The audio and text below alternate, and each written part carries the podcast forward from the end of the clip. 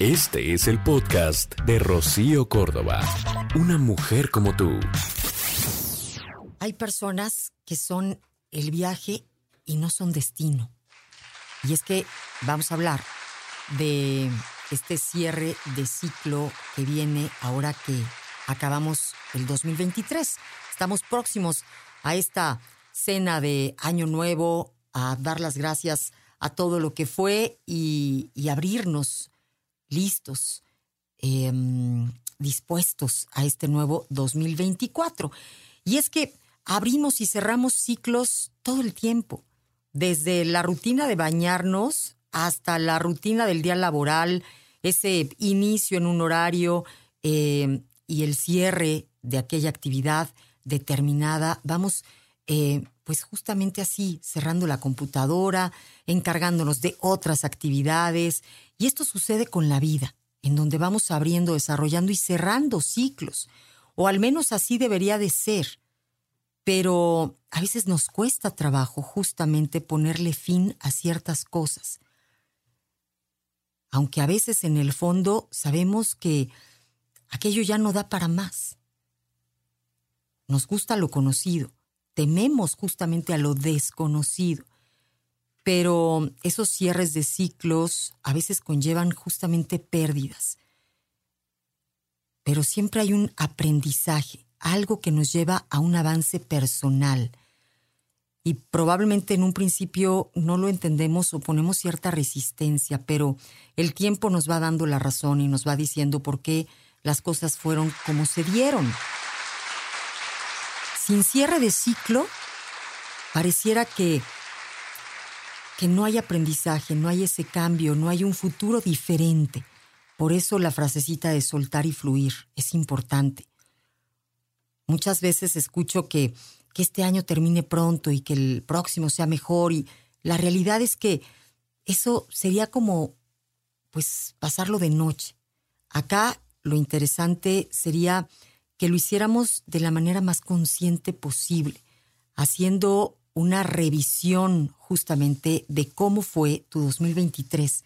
Hay cosas de las que te acuerdas y otras que probablemente no te acuerdas, pero es interesante echarle un vistazo a veces hasta si tu memoria no te ayuda mucho a tus posteos en redes sociales o revisar las fotografías en tu celular, en tus correos, preguntarle a las personas con las que vives o con tus amigos de algunos momentos compartidos, para lograr justamente ese balance en donde vas a poder agradecer lo que hubo, todo aquello bueno, hacerte consciente de que hubo mucho bueno, a pesar de lo que no salió como quizá tú esperabas, y replantearte nuevos objetivos con cara al próximo año.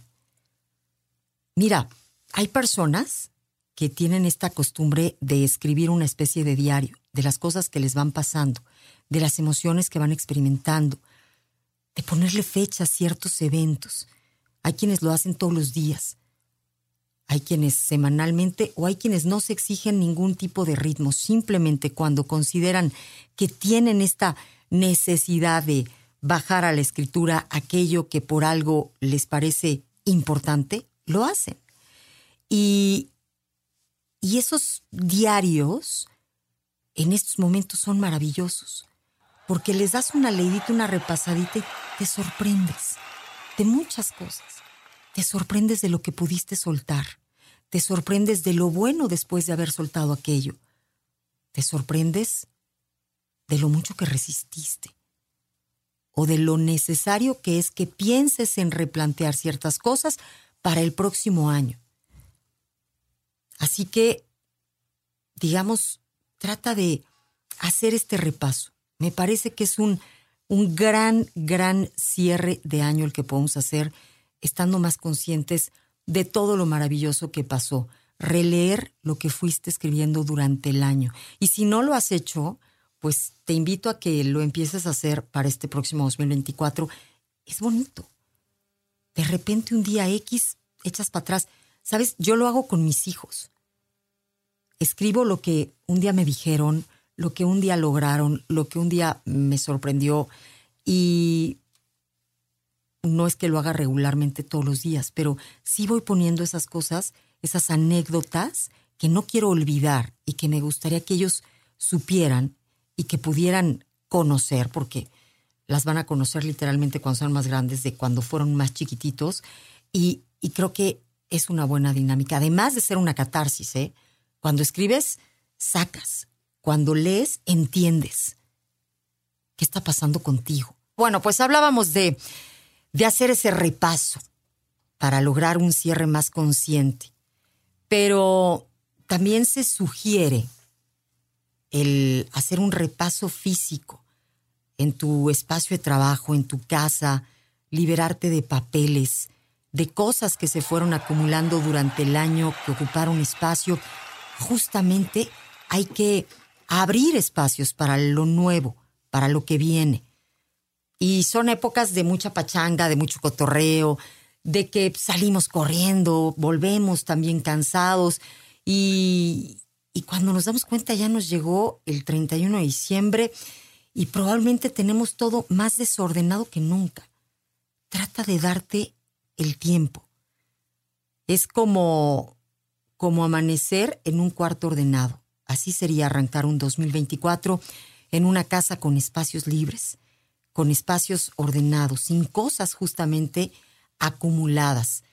Y bueno, eh, también es importante em, hacer un repaso de qué personas quizá ya no van a estar.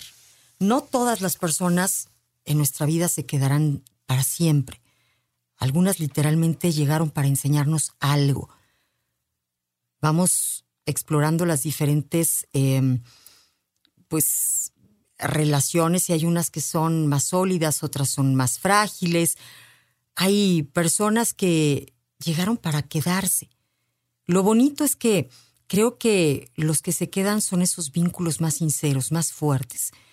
Esos están en nuestro corazón y en nuestra vida, pero hay personas que puede que sigas queriendo muchísimo, pero que ya no tienen un espacio en tu vida, que simplemente quizá hasta estorban para esos nuevos hábitos que tú pretendes para el próximo año. Hay gente sabia que sabe ser fuerte y que sabe poner a un lado eh, quizá alguna amistad que lejos de sumarte te resta. Si tú estás haciendo ese propósito con ganas de cumplirlo, hazlo con todo, sabiendo que hay una parte que quizá va a doler más, pero que es necesaria para poder conseguir aquello. En fin, estamos hablando de, de cerrar este 2023 así pian pianito, de manera consciente, haciendo una revisión o un repaso de lo que fue en la medida de lo posible. Decíamos desde revisa posteos, tu teléfono con las fotografías, puedes también eh, preguntarle a tus cuates, a tus amigos de ciertas cosas e ir escribiendo, ¿no? Todo lo que fue este 2023 es una manera de, manera, perdón, de cerrarlo más conscientemente. Y por supuesto, digamos que para reiniciarnos, para arrancar un nuevo ciclo, podemos empezarlo sin esos hábitos que nos han venido mal, tratando de viajar más ligeramente, haciéndonos la vida más fácil. Sí, probablemente implica un trabajo, un esfuerzo, pero pero para ti va a ser más fácil. Dejar de posponer, dejar de decir, ay, despuesito lo hago, ¿no? Este, ahorita, el ahorita famoso que no termina de llegar. Por ejemplo, reconocer que a veces somos impulsivos y todavía no logramos detenernos. Respirar antes de hacer o de tomar una decisión. Bajarle a las mentiras. Hay personas que, con tal de impresionar o de caer bien, suelen eh, manejar mentiras y lo vuelven un hábito de vida. Em, tratar de ser autosuficientes, dejar esa eh, energía que tiramos en cosas que nos suman, cerrar ciclos. Es una belleza, ¿no? Amerita recordarte que dejes de llamar al ciclo, de hablar del ciclo, de escribirle al ciclo, de estoquear al ciclo. Ya no te des al ciclo, ya no te lo comas, ¿no? 9 de la mañana con 55 minutos en la Ciudad de México. Oye, al final, fíjate, hablando de cerrar el ciclo, no somos dueños de nada, únicamente de los momentos vividos. Hasta tu casa va a dejar de ser tu casa, tu bici va a dejar de ser tu bici, tu novio puede que deje de ser tu novio. O sea, nada de eso que hoy tienes en realidad te pertenece. Solo somos dueños de los momentos que vivimos con esas personas, en esos lugares y con esa intensidad. Realmente tratemos de cerrar bien el ciclo intentando que sean buenos momentos. Literalmente al final es lo único que nos llevamos adentro, en el alma, bien puesto. Ese sabor de boca, ese buen sabor de boca de estar realmente con personas y en lugares.